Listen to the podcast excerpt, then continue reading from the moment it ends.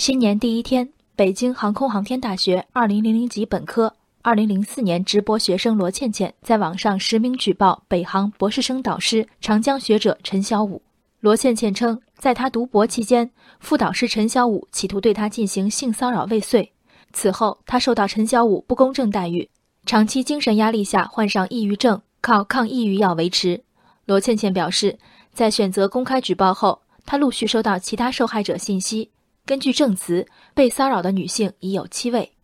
据中国知网检索信息，完成于二零一一年十月，署名北航学生罗倩倩的博士论文《社会语义网模式重用的研究》，第二导师姓名的确是陈小武。但与此同时，罗倩倩就此事发布的第一篇公开文章中，将母校北航校名误称为北京航天航空大学。在校十一年，为何犯下如此低级错误？这对真实的师生关系中存在真实的骚扰和压迫吗？昨天晚间，北京航空航天大学发布通告称，已第一时间成立工作组开展调查核实，并已暂停陈小武的工作。有关情况一经查实，将坚决严肃处理，绝不姑息。这个时刻，看着罗倩倩明显的笔误，我们感慨举报之不够严谨。但从另一个角度，举报的门槛又何其高？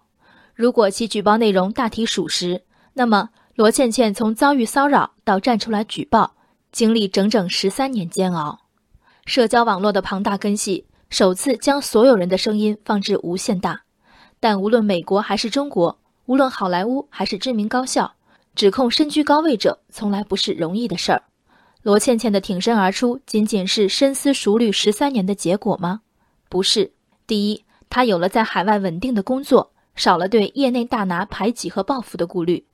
第二，他找到多名与他遭遇相近者，尤其是掌握了录音等证据。第三，举报前在某网站关于陈小武的讨论中，他看到有校友评论陈对女生举止轻浮，这大概是举报信最终成文的星星之火。而在更多沉默的案例中，当事人始终没有隔岸观火的机会，甚至无人伸手扶助。对陈小武。对所有疑似性骚扰者的调查和处理，仅仅是给罗倩倩们的第一个交代。我们期待道德的教化，期待舆论谴责加害者，体谅受害者。但寄望道德，不如寄望制度。实名举报在严肃之余，能否更友好？实名能否是只对纪检部门的实名？针对校园性骚扰中学生最担忧的毕业论文等问题，能否建立回避制度，确保举报后？骚扰者不再手握被扰者的命运，每一封举报信都附带高昂的人生成本。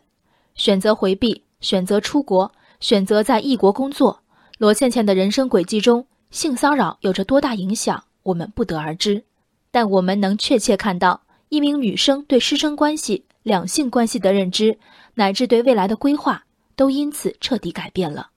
举报者最担心的是愚昧的舆论和被举报者的报复吗？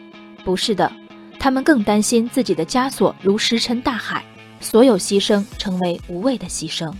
施者无论无辜还是丑陋，我们期待公正的答案。人生海海，见微知著。我是静文，往期静观音频，请下载中国广播 app 或搜索微信公众号为我含情。